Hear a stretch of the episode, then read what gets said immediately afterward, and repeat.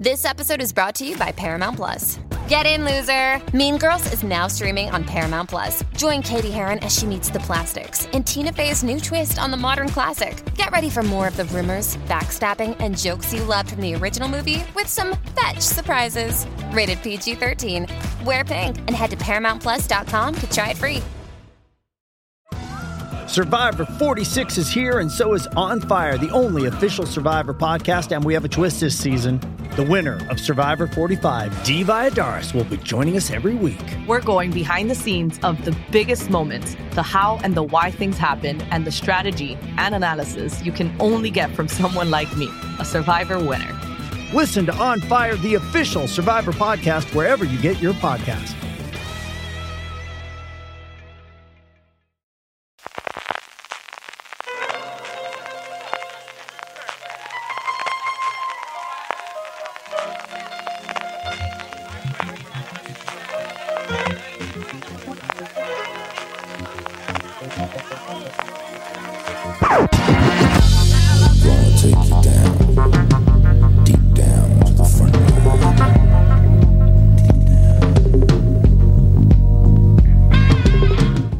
Bienvenidos y bienvenidas a FDS Review, el programa de fuera de series donde cada semana analizamos, comentamos y debatimos sobre nuestras series favoritas.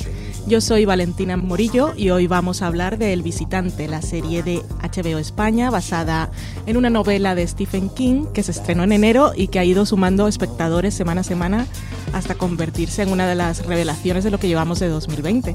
Para hablar de El Visitante están hoy conmigo dos personas de la casa. La primera es Marina Such. Hola Marina, ¿qué tal? Muy buenas. Eh, yo muy bien, ¿qué tal tú, Valen? Yo muy bien, aquí preparada para hablar del visitante, que al principio tuve un poquito de dudas, pero me enganché rápidamente y al final me ha encantado. Y otra persona a la que creo que también le ha gustado mucho la serie y que viene a hablar con nosotros es Miguel Pastor. Hola Miguel. Hola, mucho y además es una época muy apropiada para hablar de infecciones. Infecciones y de cosas que vienen de fuera, inexplicables, incontrolables. Estos programas de review eh, hablamos primero 15 minutos más o menos de la serie sin hacer spoilers.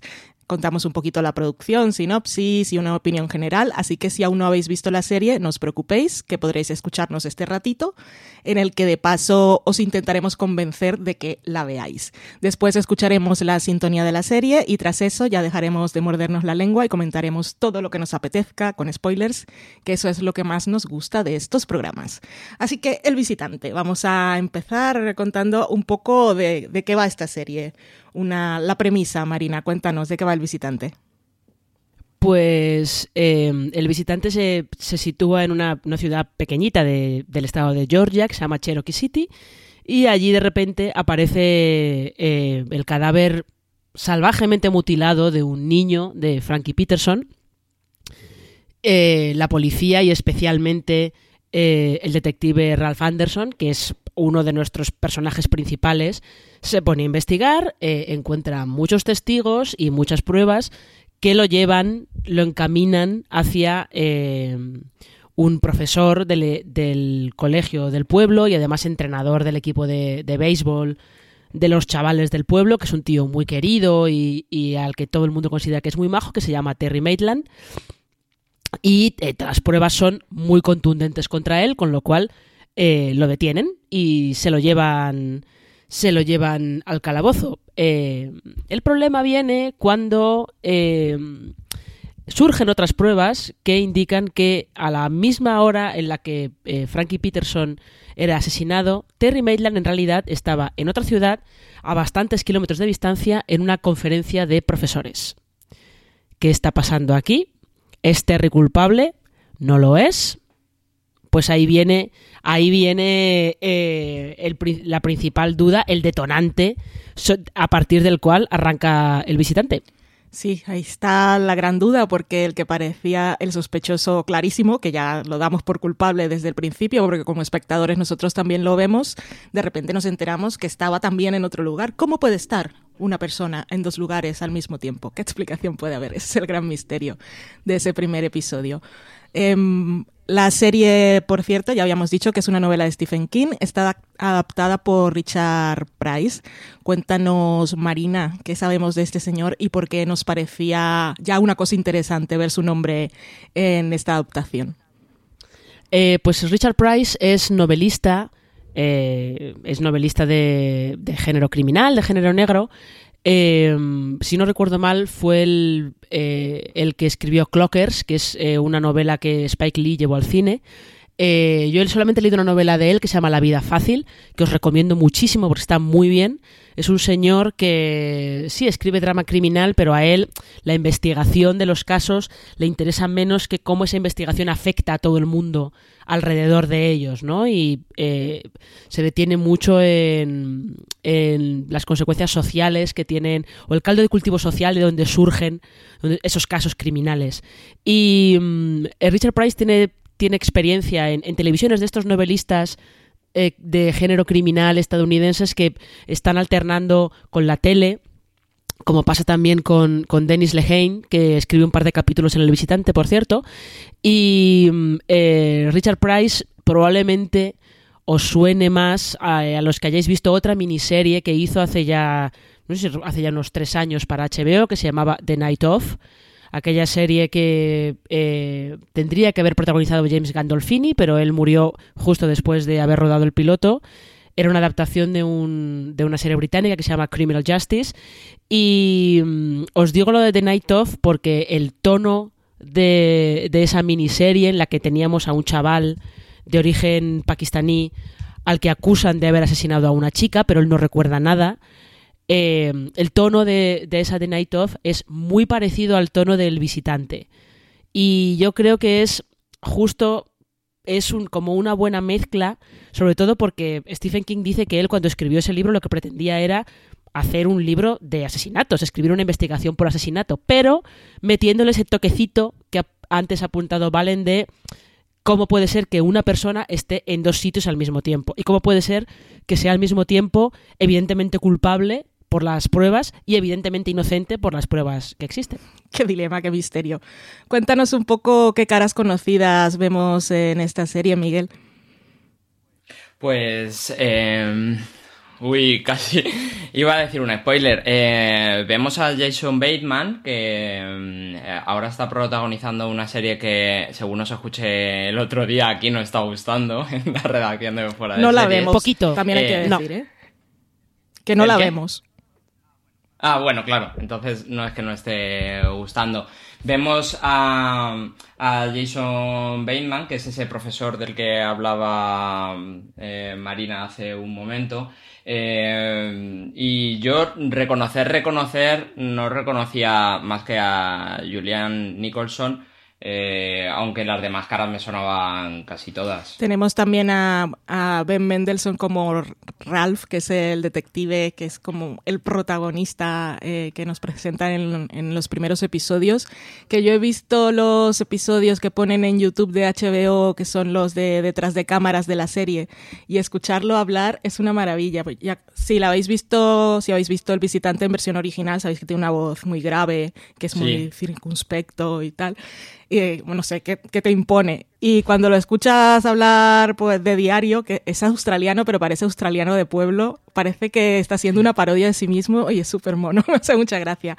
A ver, Mendelssohn, yo en realidad no sé que ha hecho películas y películas comerciales, y, pero yo no, yo solo lo tengo ubicado por aquella serie de Netflix que a mí por lo menos me echó para atrás y creo que nos pasó bastante bueno, a varios, que fue la de, ¿cómo era? Blood, Bloodline. Sí, sí, Bloodline, sí. Sí, no, Ben Mendelssohn, eh, igual hay gente que lo tiene más ubicado porque es el, el villano de Rogue One. Eso es.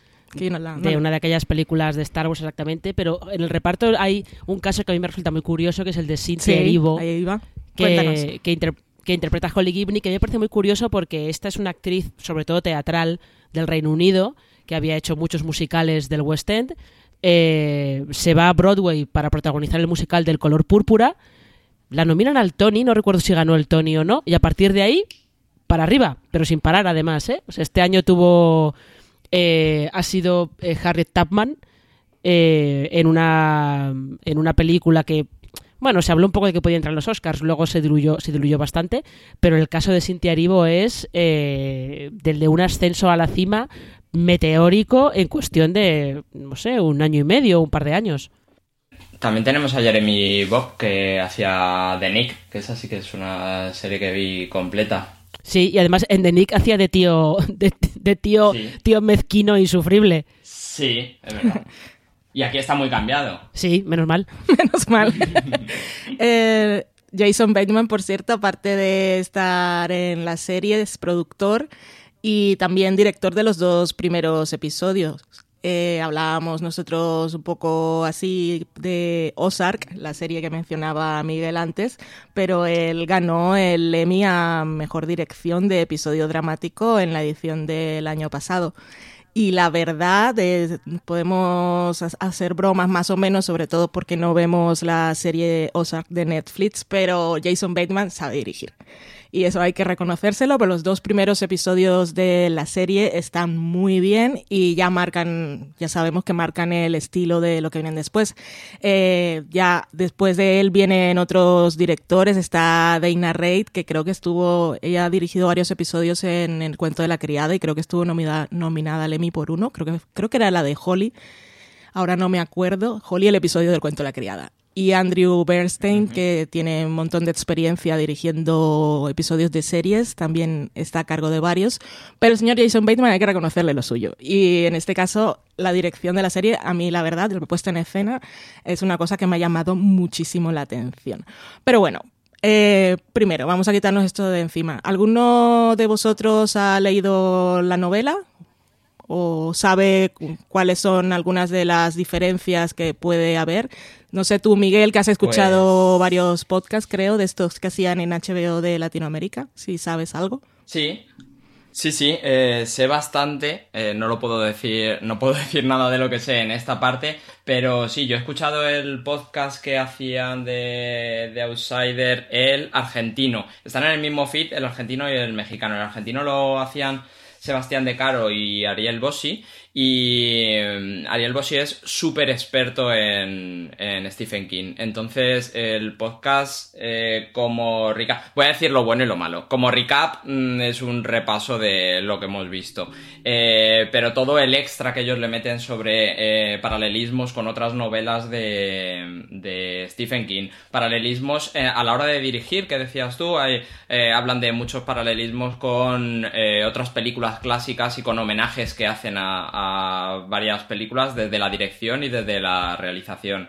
Eh, la verdad es que eso tiene mucha información complementaria porque él, como te digo, es súper experto. Tiene una de las colecciones más grandes del mundo de cosas de Stephen King. Es un poco súper friki.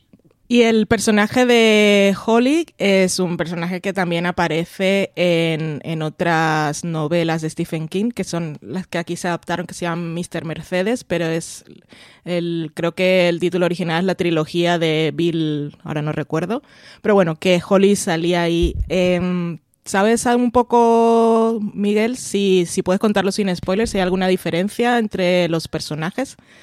Pues yo lo que escuché en los, en los programas estos que ponen, los programas, en los vídeos que ponen en YouTube de detrás de cámaras, salía Stephen King y decía que lo único que quería era que mantuvieran el nombre y el apellido, que se, subiera, se supiera que era el mismo personaje, pero según entendí se tomaron muchísimas libertades en, en su personalidad y todo, no lo sé. En el podcast ellos cuentan que eh, han intentado ser son muy respetuosos con los spoilers en cuanto al personaje de Holly, porque ellos cuentan que eh, como la serie de Mr. Mercedes tiene un tercer libro que se supone que es el primero y es donde más sale ella y no está desarrollado el personaje, eh, dicen que a la hora de eh, escribir esta serie, escribir esta adaptación cambian mucho el personaje para no eh, dar datos de la temporada que todavía no está desarrollada de, ah, de Mr. Mercedes. Qué curioso. Madre mía. Esa es la razón para cambiarlo. Hilando, pero han hilado muy fino, eso no lo sabía. Sí, sí, sí. No sabía que esa era la razón de las diferencias que había escuchado que había y que no sabía muy bien cuáles eran. A ver, a vosotros, ¿qué fue lo que más os atrajo de la serie en esos dos primeros episodios? ¿La parte policial? ¿Os llamaba la atención que hubiese algo sobrenatural? ¿Los actores? ¿La dirección? Eh, ¿Qué, qué fue lo que más te atrajo a ti, Marina? A mí la, parte policial. Eh, yo con el visitante, eh, me pero la parte policial me enganchó mucho desde el principio, no tanto el, el tema de vamos a seguir las pruebas y a investigar esto y tal y cual, sino cómo se retrata a los, a los detectives que lo están investigando, cómo se retrata a Ralph, cómo se retrata la manera en la que, en la, que eh, la acusación contra Terry cae en todo el pueblo, cómo todo el pueblo se vuelve contra contra la familia de Terry, contra Glory, su mujer, porque es, es como si ella estuviera manchada también por, por esa acusación contra Terry, y sobre todo la atmósfera esa pesada, como inquietante, como de, de que hay algo, que de verdad hay algo malvado que está ahí bajo la superficie, pero que nadie es capaz de verlo. Y como nadie es capaz de verlo, por eso puede actuar impunemente y, y crear todo tipo de, de tragedias, porque nadie cree que exista y a, a nadie le entra en la cabeza que ese algo malvado pueda existir. Entonces a mí todo eso me, me enganchó, me enganchó bastante, pero yo a la parte del visitante que, que me ha convencido más es eso, la parte más de drama criminal, más de vamos a investigar esto y cómo esa investigación afecta a todo el mundo. Eso fue lo que, lo que más me enganchó de la serie. ¿Y a ti, Miguel, qué te gustó más de la serie cuando empezaste a verla? Antes de empezar, que era adaptación de Stephen King, que soy súper fan de Stephen King, de los libros y de... Algo, estoy haciendo comillas, las adaptaciones. no todas las adaptaciones, porque no siempre se ha adaptado bien, pero siempre le doy una oportunidad. Y luego ese ambiente tan pesado y en el podcast eh, argentino lo trataban muy bien. Es verdad que Stephen King, después del accidente que tuvo, eh, fue un punto de inflexión a, su, a, a, la hora de cómo escribía sus novelas y es verdad que son un poco más eh, lo paranormal es más pequeñito y está muy cerca de cosas que podrían pasar sin algo paranormal. En realidad en esos dos primeros episodios eh, ya estamos viendo que algo pasa por algunas grabaciones, imágenes de cámaras de seguridad, pero podría ser, eh, lo que dice Marina, podría ser una investigación normal sobre hay pruebas para las, las dos versiones, para es súper culpable o mm, está completamente descartado que haya sido él. Es eh, esa trama policíaca con tan poquito de paranormal me atraía mucho y me hizo quedarme. Sí, la atmósfera es algo que la serie construye muy bien. Eh, ahora que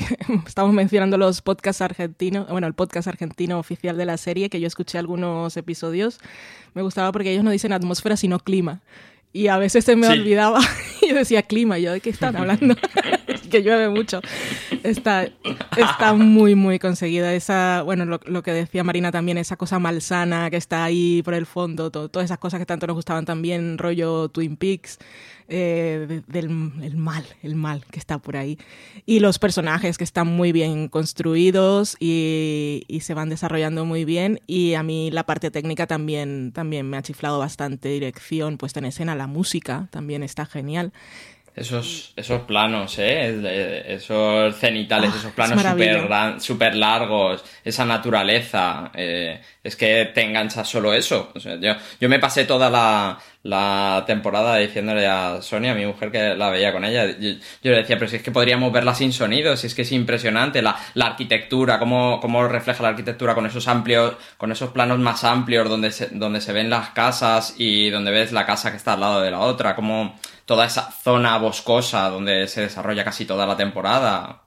Es que sí. es preciosa. Sí, yo, una, una, cosa que yo os quería preguntar es, eh, porque yo viendo, eh, viendo el visitante, sobre todo viendo cuando al principio nadie cree que, que exista ese, ese ente maligno, eh, es que a mí me resultó muy curioso verla a la vez que Evil. Uh -huh. Porque uh -huh. lo que pasa es que aquí en el visitante claramente sabemos que hay un ente maligno y en Evil, sin embargo, se están todo el rato debatiendo entre existe este mal con mayúsculas o simplemente existe gente que hace cosas malas. Entonces a mí me, me pareció muy curioso tener al mismo tiempo esas dos, esas dos series en las que en las, do, las dos están tratando con cosas malvadas y con eh, la posibilidad de que existan de verdad eh, entes malignos, demonios, como quien dice. Y no sé, me, pare- me, me pare- me pareció, me ha parecido bastante curioso. Sí, son series que se han estrenado en el mismo momento aquí en España y que dialogan muy bien, que incluso podríamos cruzar a sus personajes y tendrían unas conversaciones bastante interesantes. Miguel, tú nos decías antes que eras muy fan de Stephen King, que has leído libros y adaptaciones. Hay una cosa que yo he leído, no he leído nada de Stephen King, o sea, mal por mí, y de adaptaciones creo que solo he visto algunas películas, no he visto series. Pero sí hay algo que se suele decir siempre y es que algo como que Stephen King escribe muy bien, obviamente, pero que a veces los finales les cuesta, le cuesta atar las A veces. cosas. Es como un sínd- el síndrome del final de, de las obras de Stephen King. Sin spoilers, por supuesto, y ahora que tú has visto esta adaptación, ¿tú qué crees? ¿Que sufre de, ese, síndrome o, te parece que resuelven bien esta primera temporada? Pues eh, sabiendo lo que sé por, por haber escuchado el podcast argentino y, y ese porque el libro no lo he leído, pero ese desarrollo que hacen en paralelo del libro y de la y de la serie, creo que a Stephen King le cuesta cerrar este libro y no lo cierra bien bien, pero creo que la serie ha conseguido reconducir ese final y lo deja mejor que el libro. Muy bien. Y ahora ya antes de pasar a los spoilers, ¿qué le podemos decir a esas personas que aún no se han acercado a la serie porque han leído eso de que es muy lenta y ese tipo de cosas? ¿Y a quién se la recomendamos? A ver, Marina, cuéntanos tú. Yo, mira, eso de. Es que no la veas porque es muy lenta. Es como. eh, De verdad, ¿eh? O sea. eh, Es que al hay veces que me, me- me repatea un poco eso de que esas quejas de que es muy lenta. Hombre, en este caso, el visitante eh, no es que sea muy lenta, sino que necesita tiempo para construir esa atmósfera y sobre todo para desarrollar bien a los personajes, que es donde está el kit de la cuestión. Y yo se la recomendaría a la gente que le gusten eh, que le gusten esas series de, de investigaciones de asesinatos que no son procedimentales, que no son las típicas. Series en las que la investigación del asesinato, eh, hay que en las que ahí es muy importante el ambiente que se crea alrededor, eh, cómo afecta a, a todo el mundo que esté involucrado en, en la investigación. Sí, tiene un toque sobrenatural, pero yo creo que lo que, lo que hacen muy bien es eh, anclarlo todo en, en- en cierto tipo de realidad. No, ¿No te parece que de repente ese toque sobrenatural se lleve la serie a otro sitio? Está todo incluido muy bien dentro de ese universo. ¿Y tú, Miguel, qué añadirías a las personas que aún tienen dudas de ponerse con el visitante?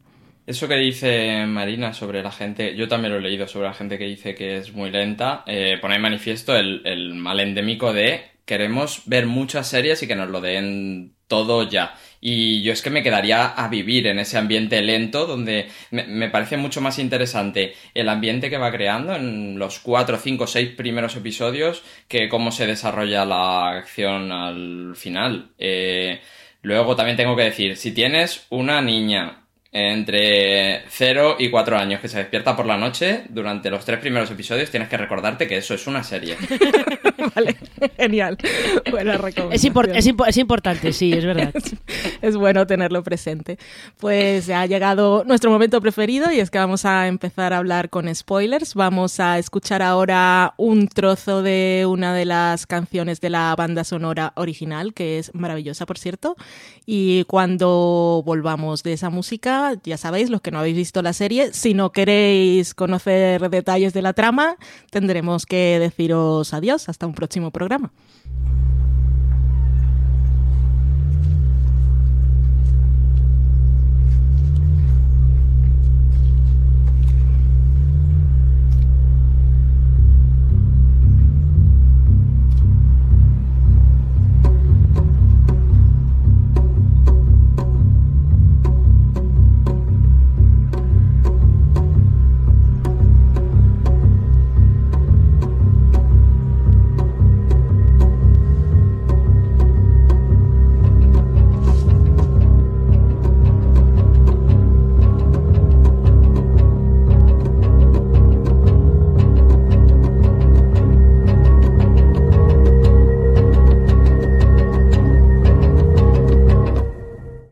Pues muy bien, ya podemos hablar de El visitante con spoilers. Vamos a empezar hablando pues un poco por el principio. ¿Qué, ¿Qué tal os pilló ese giro del segundo episodio cuando muere Terry Maitland, el personaje que interpreta Jason Bateman? Que parecía uno de los protagonistas. No sé si vosotros ya os esperabais que él iba a morir. Tenemos al detective Ralph eh, que tiene que ir a sesiones con un psicólogo porque el mundo tal como lo conocía, que ya tenía sus dosis de trauma con lo del hijo que se había muerto, se parte en dos porque nada, nada de lo que él creía que era verdad o todo lo que creía que era cierto y él está acostumbrado, es un detective y sabe, hay unas pruebas y de repente esto se le queda en el aire. ¿Cómo vivisteis vosotros esos dos primeros episodios de la serie? ¿Pensabais ya desde el principio o aceptasteis que como era una obra de Stephen King tenía que haber algo sobrenatural? ¿O en algún momento os planteasteis otras posibles explicaciones al misterio? A ver tú, Marina. Eh, no, la verdad es que no yo no, no, me, no iba con la idea, a ver si iba con la idea de que algo sobrenatural tenía que haber siendo Stephen King, pero no iba esperando que apareciera como de repente. Yo soy más de las de, bueno, me dejo llevar a ver qué me cuentan y a ver si me convence. Y desde luego lo que no me esperaba es que muriera Terry Maitland. Eso sí que no me lo esperaba. Que, que muera Terry Maitland, que muera también el hermano de Frankie Peterson. O sea, que de, que de repente, por ejemplo, en la, que en la familia de Frankie Peterson eh, muere él y detrás automáticamente mueren todos los demás. La madre, el padre, eh, el hermano. Y lo que pasa es que yo creo que también ahí es cuando nos empiezan a enseñar esa figura, ese tío encapuchado con la, con la sudadera, que ya te deja, te empieza ya a meter ahí por debajo el mal rollito de, bueno, ahí te dejo. Este a lo mejor es el malo. Este igual tiene algo que ver. Igual, ahí está. puede. Igual, puede. ¿Sabes? Esto de alguien es un asesino, alguien ha matado a alguien, pues algo así. Bueno, que ahí también tenemos, la serie se llama en original The Outsider y aquí es el visitante, pero es que tenemos todos los involucrados en esos primeros episodios son gente del pueblo, entonces tenemos que asumir que lo que viene, hmm. ese mal es algo que viene de fuera, no sabemos de qué tan lejos o si viene del pueblo de al lado y cuando tenemos a esa figura que no sabemos quién es, que va encapuchado, que se le ve la cara un poco así de museo de cera derretido, dice, pues igual sí tiene algo que ver. ¿A ti te pilló por sorpresa la muerte de Terry Maitland, Miguel? Claro, eh, para la gente que dice que es lenta, yo me pasé los dos primeros episodios diciendo ¿qué? ¿Qué? ¿Cómo? De hecho, en el segundo episodio, creo, cuando empieza lo que dice Marina, a morir gente, yo decía, pero ¿a quién le están diciendo que ha muerto quién?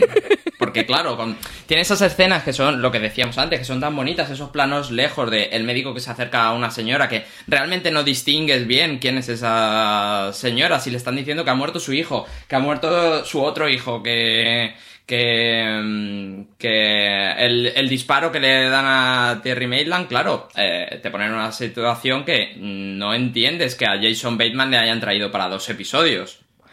Que es, pues eso, uno, uno de los paralelismos que hablaban en el podcast argentino al que voy a hacer muchas referencias, es eso cuando en Psicosis te traen a una superestrella para a los 20 minutos liquidarla. Eh, eh, me parece muy potente esa, esa imagen. Todos esos dos primeros episodios. Esos primeros episodios y la, la, dirección de Jason Bateman y de la serie en general, sí me ha llamado mucho la atención que podría ser una serie más gore o... Sí, eso, que todas las partes de lo que es... Es que empezamos con el asesinato de un niño que ha sido muy escabroso pero no se detiene en... O sea, la cámara no, no, se detiene en esos detalles, te muestra un poco de lejos, pero por ejemplo la escena cuando te muestran todo el, el drama y el sufrimiento de la familia de, del niño que ha muerto, la cámara está lejísimo y no hay sonido, no se escucha el grito desgarrador que asumimos mm. que, que, la madre pues pega. Y esos, esos detalles eh, de dirección a mí la verdad me gustaron mucho. En el mm. sí, cuenta.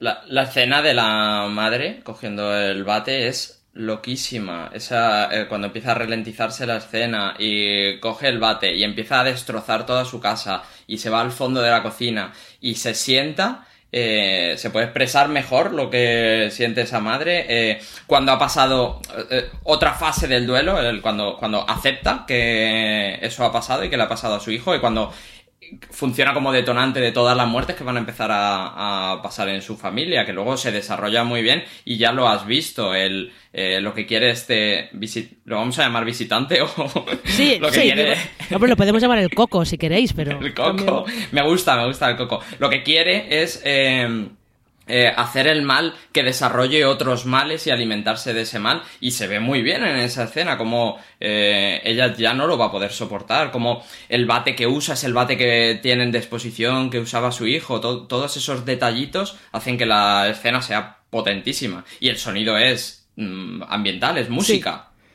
Sí, no, pero está, está muy bien, está muy bien porque gran parte de la violencia en la serie, no toda, por el tiroteo final evidentemente no, pero gran parte de la violencia, sobre todo de la violencia del, del coco, eh, pasa fuera de campo. O fuera de campo lo ves muy lejos, muy lejos, muy lejos. Que es, supongo que es un poco como lo está viendo el propio visitante, porque él todo lo está viendo desde fuera. Lo mismo que se cuando pone muy bien en esa perspectiva ¿eh? Sí. todo se ve muy lejos todo se ve muy lejos. Eh, eh, cuando se suicida el padre de Frankie Peterson, por ejemplo, lo ves desde fuera, desde fuera de su casa, y lo que ves son sus pies que se salen por la ventana, que es una imagen también bastante potente. Pero eh, sí, sobre todo, a mí me gusta también mucho cómo utilizan, eh, cómo utilizan el silencio eh, y cómo además, lo que comentaba antes de la dirección, tienen, sobre todo en la parte intermedia de la, de la temporada, hay bastantes episodios en los que lo que hay, las escenas que hay es gente en un coche hablando simplemente. Y en algunas está, eh, se consigue crear una tensión solamente de tener gente en un coche hablando. Incluso el, el capítulo en el que, creo que es ese capítulo en el que eh, Jack, que ya está poseído por el coco, eh, secuestra a Holly. Hay una tensión y eso que la conversación que tienen ellos dos es dentro de lo que cabe bastante normal. Y Jack lo ves que está bastante normal dentro de lo que cabe, ¿no? Pero esa tensión que se crea entre los dos, y creo que ese capítulo eh, lo dirige eh, una directora que se llama Karin Kusama, que de esas os recomiendo si no habéis visto una película que se llama em, The Invitation, creo que es, eh, vedla. Vedla porque hay, en ese capítulo del visitante hay mucho de The Invitation y The Invitation también genera es más de generar un mal rollo que te cagas antes de que pasen de que pasen cosas chungas. Voy a, voy a decir una cosa ahora que has abierto la de Invitation. Si eres daltónico, al final te lo tienen que explicar, ¿eh? Ya, yo se lo expliqué a Dani. Yo cuando veo cosas así en la tele que son con colores, digo, un momento. Ahora, verdad, ahora ya no, porque ya tiene las gafas que le, recom- que Claro. le recomendaste tú, Miguel. Pero antes yo tenía que decir, un momento, aquí hay que pausar. Me fastidia, pero es que si no te lo pierdes. The Invitation, qué peliculón. Bueno, eh, vamos, un momento, que nos hemos... Decía- Reconduzcamos, reconduzcamos, sí. De- quería decir yo que, eh, eh, aparte de ese mal del que hablaba que produce perfectamente ese coco matando a un niño y lo potente que es eso, es que eh, yo lo hablaba con, con Sonia, eh, es, es el combo perfecto porque ya no solo estás haciendo daño a esa familia, sino que el rebote con lo que le haces a la mujer, a Glory, a la mujer del acusado que tiene dos niñas y cómo eh, usa a la sociedad que se va a poner en contra de, de esa persona, ahora que está tan de moda el, el dudar de todo el mundo que tose, por ejemplo, eh, cómo hace el combo perfecto para hacer el máximo daño con el, con el asesinato de un niño. Sí, cuando nos van explicando esa naturaleza del coco y de cómo se alimenta de proteína animal, su preferida es la humana, lo que más le gustan son los ternascos que son los niños, pero lo que le da vitalidad, energía, lo que es su rayo de sol, sus vitaminas, su endorfina, el oxígeno para vivir es eso, alimentarse de todo el dolor que se genera en cadena, el caos. Y eso, eso cuando nos lo comienzan a explicar y lo entendemos, es que tiene todo el sentido del mundo, da terror. Y la persona que sirve para que comenzamos a, comencemos a entender todo esto es Holly, que nos llega creo que en el tercer episodio. A ver, Marina, cuéntanos tú un poco cómo cambia la serie cuando, cuando entra ella. Hombre, cambia la serie porque Holly es quien, quien introduce en la serie el factor sobrenatural, digámoslo de alguna manera. Ella es quien, quien introduce en la serie, quien le cuenta al resto de personajes de la serie la posibilidad de que exista este, este ente maligno, la posibilidad de que existan cosas inexplicables que, o explicaciones no racionales para explicar algo que parece que es eh, que se sale por completo de, de lo común. Y la personalidad que le dan a Holly, esa de que es como no está en el espectro del autismo, pero es una persona muy particular, porque para algunas cosas parece ser como muy lógica y tiene una memoria prodigiosa, eh, pero para otras cosas es capaz de dar ciertos saltos que no son tan lógicos, ciertos saltos eh, de pensamiento que no son tan lógicos.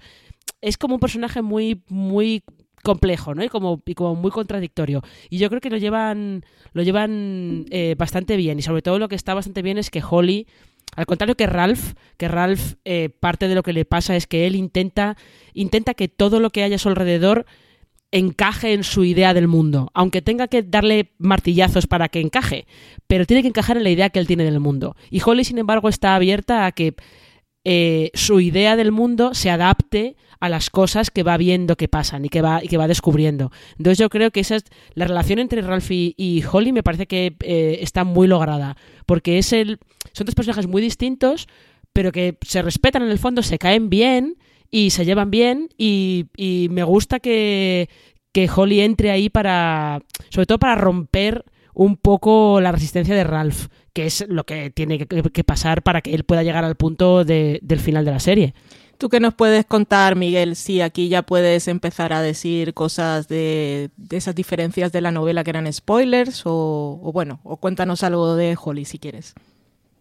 Sí, a mí me parece que es básico el, el, que entre Holly con su perspectiva de la realidad. De hecho, esa escena que tienen en el, en el bar del hotel donde ella le dice a Ralph, es que si, si no tienes la mente abierta esto no va a poder funcionar. Y ella entra en la serie como entró en la novela para hacer ese detonante. Decías tú antes, Valen, que Ralph es eh, cuadriculado y decía Marina que es que se basa solo en lo que ve, que es en un mundo donde no sea el mundo de Stephen King, en lo que se tiene que basar un detective y lo que necesita el detective.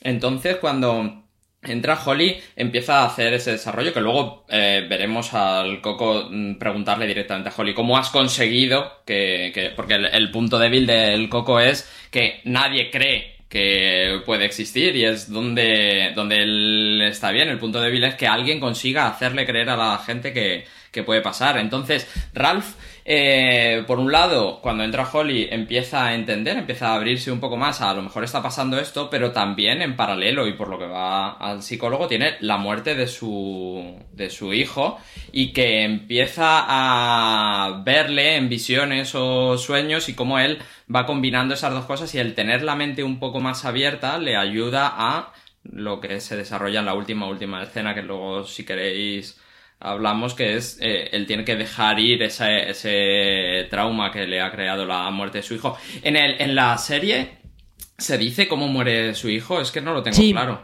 De cáncer. ¿Sí? De vale, es que no, lo tenía claro, pero en el podcast sí, sí decían que en el libro era, era de cáncer. Entonces eso le ayuda a también eh, luchar con o, avanzar en ese duelo que, que, le tiene bloqueado y le tiene de baja, de hecho. Sí, sí. Eh, a ver, estamos hablando de Holly, no sé, antes habíamos sacado a Jack, no sé si es el momento de que hablemos de nuestros personajes favoritos y ahí ya podemos también seguro tirar hilos para hablar de más cosas de la trama. ¿Cuál sería, qué personaje te llamó a ti más la atención, Marina, por lo que sea? Eh, a mí me, me, gusta mucho la relación de Ralph y Holly, ya lo he dicho antes. Me gusta mucho la mujer de Ralph. Eh, me parece que es un, es, un, personaje que, sobre todo, eh, Mare Winningham, que es quien la interpreta con muy poquito, hace muchísimo. Y, que también me, gusta, me gustaba bastante es el, investigador de, de, la policía estatal, eh, que tiene, el pobre tiene un, le ponen un nombre como muy, muy raro, Juni Sablo se llama, que lo interpreta Jules Vázquez, y eh, me gusta porque es un tipo es un tipo como que es muy, como dirían los yankees, muy nonsense, no nonsense, ¿no? De los de, ah, bueno, pues esto pasa, vale, pues venga, vamos a hacer esto. Y como que es muy práctico, pero luego al mismo tiempo eh, es capaz de, de aceptar la explicación de Holly por, por esa cosa de, la cultura, la explicación que le dan a Holly del coco, de cómo existe el coco, que es eh, la nana esa que a mí me hace mucha gracia, que de repente se pusieron a cantar lo de duérmete niño, duérmete ya, o, viene el coco y te, y te comerá. Eh, entonces, por, culturalmente, por esa cultura hispana, latina que tiene él, eh, es capaz de aceptarlo mejor, ¿no? Porque él ha oído a sus abuelas cantarle eso y, y, es capaz de aceptarlo mejor que todos los demás que tienen como una, como una mentalidad más protestante y más de eh, más anglosajona, de no, no, esto, esto no, no puede ser así. No sé, esos tres, esos cuatro. Y luego es verdad que Glory, que podría haber sido un personaje muy antipático muy, muy irritante, eh, hay que decir que Julian Nicholson lo salva muy bien. Te ves que esta mujer es experta en interpretar a gente muy antipática y conseguir que no te caigan del todo mal. Sí, bueno, y conseguimos nosotros también ponernos en su situación eh, normal, ¿no? Por todo lo que le pasa, pero me acuerdo, por ejemplo, de la escena aquella cuando intenta volver al trabajo y se siente amenazada por los que están viendo el piso porque ella siente que han ido solo porque saben que es ella y dice, vale, tomadme la foto y siente que, no va a poder recuperar su vida y bueno, tiene, todas las razones. A ver tú, Miguel, ¿qué, qué otros personajes te han llamado la atención? A mí sobre todo eh, Glory, me encanta su personaje y me encanta la relación que ahora que, que se ha conseguido llevar a la ficción y en casi todas las series eh, se trata el tema de la sororidad, esa relación que, que establece con Jenny, con la mujer del detective Ralph, eh, me parece muy, muy de valorar cómo ellas tienen un problema entre ellas, eh, un problema que lleva Glory eh, extiende a, la mujer del detective que está acusando a su marido de, lo que pasó. Y que no, no hemos pasado por encima, pero no podemos quitarle culpa porque la decisión de Ralph de detenerle es detenerle delante de todo el mundo eh, mientras está jugando al béisbol delante de todos los niños, con las esposas por delante, que todo el mundo lo vea que es otra cosa que la, de la serie que me gusta mucho. El, eh, el mal no solo lo hace el coco, el mal está en las personas y las personas hacen cosas malas, a veces aposta, a veces sin querer, a veces súper convencidas de que lo que están haciendo es el bien.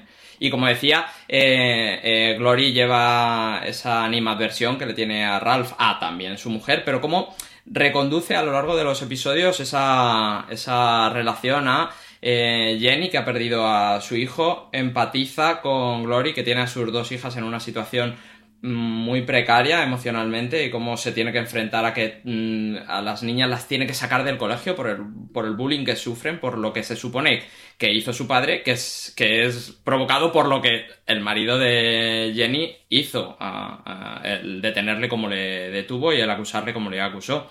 Esa relación entre ellas me parece, me, me gusta mucho. Y luego, bueno, si queréis decir algo de esta.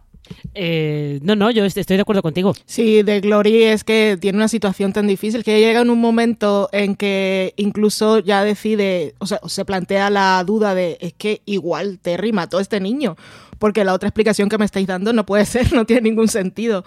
el mundo interior de esta mujer es que se desmorona, pero continúa. sí, qué duro eso.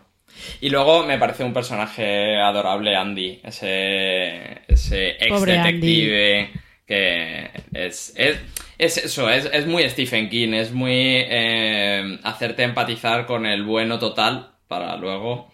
¡Tachan! Creo que este era un personaje nuevo, ¿no, Miguel? O sea, que no estaba en la novela. Sí, sí. Eh, a mí, bueno, todos los que habéis comentado, por supuesto, están muy bien. Y las relaciones que se establecen entre ellos quizás es lo mejor de la serie porque son, son muy complejas.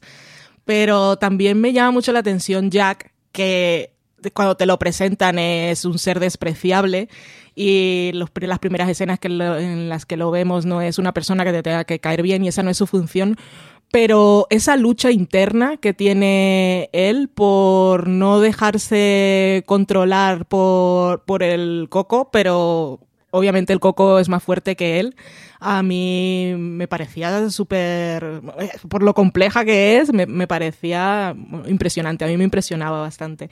Y es que ah. en la escena esa que comentabas tú antes, Marina, la del coche con Holly, que es que es la tensión que hay en ese momento cuando él, cuando él se inclina y ella le ve las cosas esas asquerosas el, que le salen, las ampollas que le salen en el cuello a las víctimas del coco y ya sabemos que ella está en peligro, pero ella en realidad lo quiere ayudar porque ella entiende que él está siendo dominado, pero de ahí no va a salir nada bueno, ella tiene que protegerse a sí misma. Eh, esa, ese momento. Creo que fue además un inicio de episodio y, me mantuvo en mucha tensión. Y luego, cuando consigue escapar Holly, a mí me encanta, porque me, di un truco. si algún momento tengo que encerrarme en un baño de carretera ¿eh? y tengo una ventana en, en la parte trasera, tengo que romperla y cuando el otro vaya por ahí tengo que que salir corriendo por delante. Tiene que estar la arquitectura así, ¿no? Pero ya, ya tengo la idea. Si algún día tengo que escapar, no quiero tener que escapar nunca. Pero gracias, televisión. decías, decías tú, Valen, que es el principio de un episodio, pero también es el final, porque no hemos hablado de los cliffhangers, pero yo, para una serie que se desarrolla semana a semana y a lo que no estamos tan, tan acostumbrados, eh, es verdad que esa conversación era el final de un episodio y el principio de otro, pero en el final es mm, vamos a seguir y no vamos a, parar. Y luego iba a deciros que eh, ese giro de bondad del final de Jack, que acaba bajando y suicidándose, es una cosa de la serie. Eh, por lo que contaban en el podcast, en el libro no acaba así, acaba picado por la serpiente, no aposta, y muerto por, esa, por ese envenenamiento de la serpiente. Él no acaba decidiendo voy a bajar y me voy a suicidar, como hace ese personaje que no, no sé ni si tiene nombre, que es el que nos explicaba que era como el anterior eh, eh, ayudante de Coco que acaba suicidando, haciendo que la policía le, le mate. Eh, Jack en el libro no. Pero él ya había intentado hacerlo también en otro momento y, era incapaz de esa lucha. Luego, y no o el antes de, la escena esa en el coche con Holly, que él va todo destrozado, el pobre hombre. tenemos es la noche anterior en su casa con la visión esa, bueno, la visión, ¿no? Aparición de, la imagen de su madre muerta, que lo tortura, lo destroza y lo deja hecho polvo. Es que, qué infierno, de el de Jack. En fin, y, el señor Coco alimentándose de todo ese sufrimiento. Es que, qué mal rollo. Eh, pues estamos hablando de mal rollo. ¿Hay alguna escena así que ya hemos mencionado a la del coche, pero alguna que os haya dado miedo, mal rollo, que recordéis especialmente? ¿Tú, Marina, se te, se te ocurre alguna? Hombre, las apariciones del Coco por la noche a, la hija pequeña de Glory. Pues eran mal rolleras, ¿eh? eran mal rolleras. Y luego creo que, también está bastante bien llevado eh, el derrumbe original en la cueva, cuando se quedan atrapados los, eh, los hermanos del abuelo de, de los Bolton, de Claude y, de todos los demás. Y lo que está muy bien llevado también es... Em, eh, el intento de secuestro de ese niño en, en, la feria de, de las cuevas, eh, eso está, está muy bien llevado. Pero, pero todo eso no es exactamente mal rollero, porque al final son mm. utilizan trucos que podría utilizar cualquier serie, serie en la que estén persiguiendo a un, a un asesino de serie de niños, por ejemplo, ¿no? Pero creo que eso, tensión así, mal rollo, eh, está bastante logrado. ¿Tú, Miguel, alguna que te acuerdes?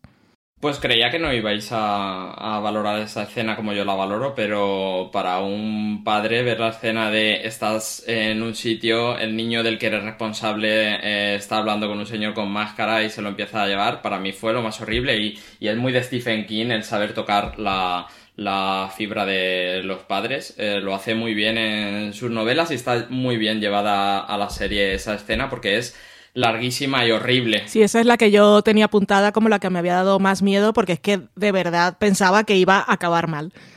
Y cuando mm. la hermana se da cuenta y empieza a gritar y la gente responde, y dijo, qué bien, menos mal, pero sufrí mucho.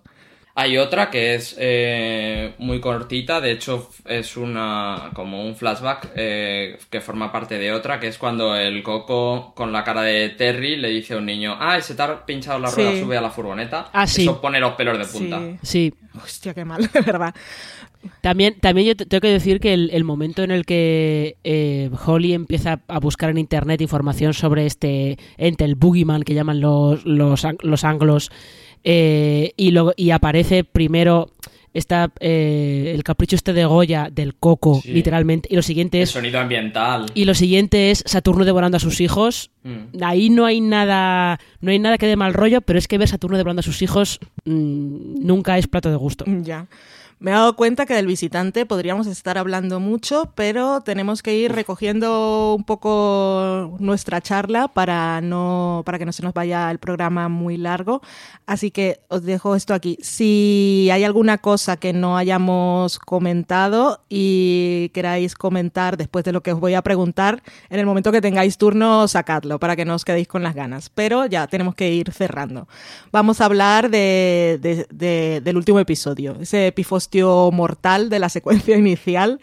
Que, y luego el enfrentamiento de la cueva y todo esto. A mí eh, ese inicio de bueno, quedamos como decía Miguel, la serie tiene construye muy bien sus. Tengo mi episodio de esta semana, te dejo con cliffhanger.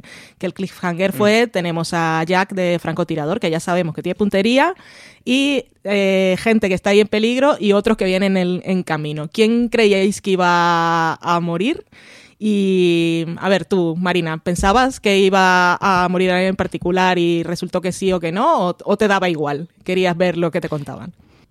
Yo eh, ahí tuve la sensación que excepto Ralph y Holly, todos los demás eran eran fair game, Sí. como quien dice. Y Todos los demás eran las camisas, los camisas rojas de Star Trek que podían palmar en cualquier momento, la verdad. Y mm, sobre todo pensaba que Ralph y Holly no, porque a ver, el enfrentamiento final con el Coco tenían que llevarlo, tenían que llevarlo ellos. Y sobre todo Ralph, que tenía que acabar cara a cara con, con ese ente del que al final acaba, acaba asumiendo que es real. Esa, ese inicio del episodio 10 con múltiples disparos, gente muriendo y explo- explosiones, que es una escena de acción, digamos, que podría ser muy violenta también, pero que tampoco, como la serie no hace primeros planos de la bala y explotando eh, cerebros, en realidad está muriendo gente, pero nunca te lo muestran en primer plano, sabes qué está pasando y hay caos, pero eso, eso la serie lo lleva muy bien. No sé, pasemos ya al enfrentamiento en la cueva. Tenemos, se ha muerto mucha gente, ya lo sabemos. Tenemos ahí a, a Ralph y a Holly que se van a encontrar con el señor Coco en esa cueva. Cuando se escucha su voz, que en lugar de esconderse les dice, "Mm, cuidado que el suelo está un poco resbaladizo, que yo me voy derritiendo, voy sacando fluidos. Así que tenéis que ir por el borde por si os tropezáis con esa voz que tiene. Los invita a conversar, pues es un señor muy solo. Dice, yo tengo que contarle mi historia a alguien. Así que ya que me habéis descubierto, sobre todo tú, Holly, quiero, quiero que me contéis qué es lo que ha pasado aquí. A ver tú, Miguel, cuéntanos un poco de ese enfrentamiento en la cueva, ¿qué tal te pareció?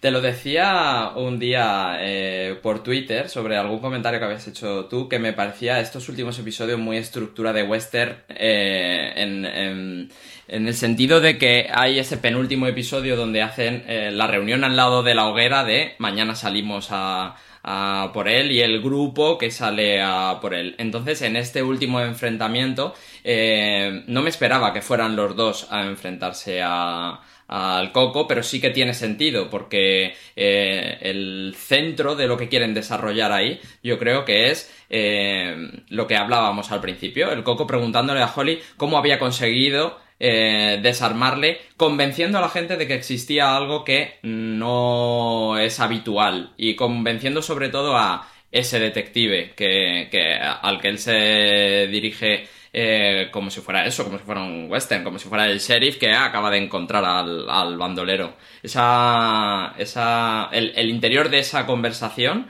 eh, me parece muy a desarrollar. Y luego no me esperaba que llegase con la escopeta. em, Sí.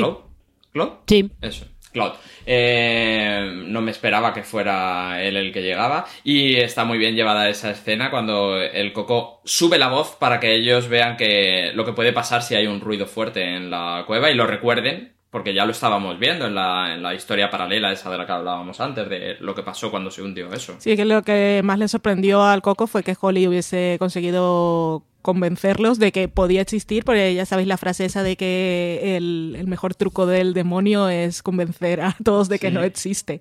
Eh, Ujú. Tú, Marina, ¿qué, qué- alguna cosa que quieras contar de ese enfrentamiento? Eh, la, la visión que tiene Ralph de repente, que ve a, dos chavales, que supongo que serán Frankie Peterson y su hijo, que ve a dos chavales que le impiden salir de la cueva, que es como... no queda muy claro si es que lo avisan de tu trabajo aquí no ha terminado todavía, eh, o si es algún truco del coco para, para evitar que se vaya y se quede ahí atrapado con él. Pero eso eh, me sorprendió bastante que, que tuviera de repente esa visión de eso, creo que son su hijo y, y Frankie Peterson.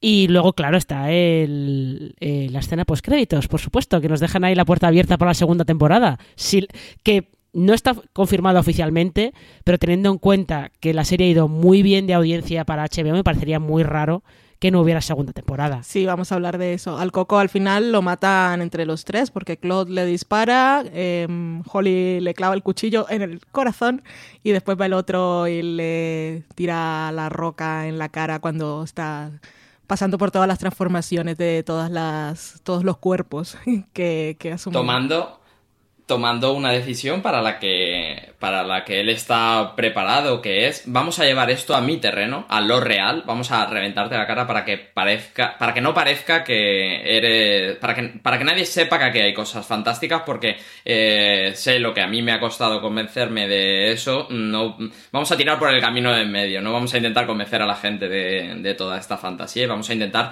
cerrarlo para así también cerrar él eh, la, el- su historia, su, su objetivo, que era poder deshacer el mal que hizo con Terry, acusándole y pudiendo a- adjudicarle los cargos a ese con la cabeza reventada de, de Terry. Sí, es un trabajo de equipo. Vamos a ponernos todos de acuerdo. eh, ¿Cuál es la versión oficial de esto? Y, vamos a cerrar el caso que, que no quede abierto. Y, y bueno, sí, antes de entrar a lo final, y veo que Miguel quiere decir algo, quería comentar también que los últimos episodios, eh, de, cuando se reúnen todos los personajes, es algo que la serie también hace muy bien. O sea, conseguir reunir a todos, creo que son 8 o 10 cuando están en la casa de Claude, después se van al a bueno a buscarlo a la cueva es un montón de gente y está está muy bien dirigido todos tienen su momento qué querías decir Miguel Eh, Una cosa que no quería que se me olvidase, que es eh, cuando hablaba antes del mal del coco, pero el mal también de las personas eh, que no tienen nada mágico, y ese fiscal que tira por la calle de en medio Sí. de mm, mi carrera política. Me recordó mucho a, a la serie eh, When They Ask, eh, Sí. ¿Cómo se llama? Así ¿Así nos ven? Así nos ven y como, eh, mira, mm, me da igual las pruebas que haya en contra, tengo pruebas a favor, vamos a tirar para adelante que yo me presento en la siguiente campaña y tengo que, que avanzar en Sí, eso esto. es muy de- muy de Eh, White y luego también. cómo se le dan las vueltas con la foto y cómo ese personaje sufre de, de tener que ir a decirle a la mujer de Terry, a, a Glory, que se equivocó. Tenemos también las escenas como finales de cada personaje, muy bonita la de Ralph y su mujer, Ginny creo que se llama. Eh, también la despedida de Ralph y Holly que dicen, bueno, me ha gustado esto de trabajar juntos, ojalá podamos encontrarnos en un próximo caso, en la segunda temporada, nos llevamos bien. Y también la de mm, Glory, que pudo dar más o menos un, un cierre hoy abrazándose con sus hijas. Pero vamos a la escena postcréditos, que tenemos a... Ya supongo que toda la gente se enteró que había, pero yo casi me la pierdo. Yo no sabía que había postcréditos, empezaron a salir, iba a ya poner mi pausa y a seguir con otra cosa, pero no tardaron mucho, así que gracias y pude verla. Tenemos ahí a Holly mirándose, bueno, se le aparece la visión de Jack, enseguida intenta comprobar que no tiene nada en el cuello y se queda tranquila. Pero luego, luego la vemos. ¿Cómo interpretasteis vosotros esa escena final de ella ahí? Buscando cosas en el ordenador, tocándose el pelo, escuchando música, que es algo que ya no suele, que aparte he escuchado por ahí que la canción que suena es precisamente la que contaba Ralph en la anécdota que le cuenta ella en el coche, que fue la canción que le pidió su madre antes de morir y que después, años después, eh, cuando nació su hijo, volvió a sonar en la radio. He leído por ahí que era la misma canción. Todo esto es, eh, ahora me contáis vosotros dos eh, cómo lo veis, aparte de que, deje la puerta abierta a una segunda temporada, qué interpretación puede haber, pero es que yo no quiero olvidarme que en ese momento en la cueva, cuando, cuando Holly dice quién es Terry, cuando se lo menciona a Ralph que es un poco raro. No sé si os sonó raro y después ella está buscando, no sé si está buscando noticias o está buscando quién es Terry en el ordenador. Así que cuéntanos tú, Marina, y después Miguel. Hombre, eh, lo que parece que apunta, porque también nos enseñan que tiene un, un arañazo en el brazo, lo que parece que apunta es que eh, el Coco ha encontrado un nuevo un nuevo cuerpo, como quien dice, porque también el Coco eh, no sé si el Coco, no, es Ralph quien le pregunta a Holly que cómo ella estaba tan dispuesta a creer en el Coco y ella le dice que es que ella también es una outsider como él y es capaz de reconocerlo por eso. Entonces, como que da la sensación que abren la puerta a que Holly sea la nueva El Coco. Eso es lo más evidente, es lo más obvio. No sé si luego, si hay segunda temporada, intentarán ir por otro lado, pero es la explicación como más, como más evidente. ¿Tú, Miguel? Es que creo que es un poco Drácula convirtiendo a un nuevo vampiro, porque eh, lo que tú dices de quién es Terry, eh, que nos sitúa en que quizá no fuese Coco. Eh, Holly preguntándole al Coco si hay más como él. Eh, no olvidemos que al fiscal le presentan fotos de un niño que ha muerto que nosotros no hemos visto que haya sido el Coco el que le ha matado. Es como hay más y soy capaz de salir de aquí y entrar en ti, porque eh, esa escena donde, donde Holly se mira al espejo y, y ve detrás a Jack, es que los nombres no los Sí. tengo muy controlados. Sí, es Jack. Sí, eh, y entonces ella rápido se mira el cuello, pero no, le, no tiene nada en el cuello. Creo que lo que nos quiere explicar es que no le está convirtiendo en un ayudante, sino en un coco. Pues ahí está, esa puerta abierta a la segunda temporada. Yo comparto lo que habéis dicho vosotros dos. ¿Os apetece una segunda temporada, Marina? Pues yo diría que sí. Tengo curiosidad. Si se acaba aquí, creo que tiene un buen final y que han contado una historia eh, completa y cerrada y en realidad no habría por qué seguir porque esto de este final con Holly es también como una cosa muy de muy de este tipo de series de te dejo eso ahí para plantarte la semilla de la duda pero si es segunda temporada no, no me importaría tengo curiosidad por ver qué, qué contarían si de verdad es que Holly es la nueva El Coco o hay alguna otra explicación por ahí ¿Tú, Miguel? Mucho, me encanta. Me encanta el, como decía al principio, el ambiente. Y si me llevan a, si me traen más ambiente durante otros 10 episodios, eh, que me los den más rápido, dos a la semana, o que me los den todos.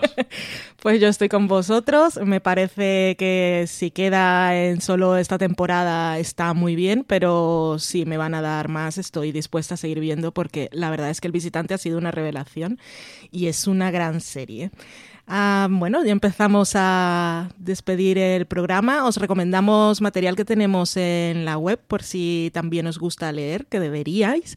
Tenemos crítica del visitante, del inicio de temporada y la del final que escribió Marina. Y también tenemos un artículo en el que Marina nos habla de que para explicar el mal, eh, eh, el mal inexplicable del coco, la serie El Visitante tira de Goya. Tenéis de artículos información sobre esta serie y muchas más en fueradeseries.com y además programas nuevos todas las semanas en nuestro canal de podcast, eh, streaming, tops, gran angulares, más reviews como este y también tenemos las recomendaciones del mes en Watchlist esto sale mensual. Os podéis suscribir a nuestro contenido en audio en iTunes, en Apple Podcasts, en Evox, en su reproductor de confianza, buscando siempre fuera de series. Gracias por venir, Marina. Eh, a ti, Valen, por dirigirnos en esta charla. Y a ti también, Miguel, muchas gracias. No, a vosotras. Y a todos vosotros, gracias por escucharnos. Como dice CJ Navas, y más en estos tiempos de histeria colectiva, tened mucho cuidado ahí fuera. Adiós.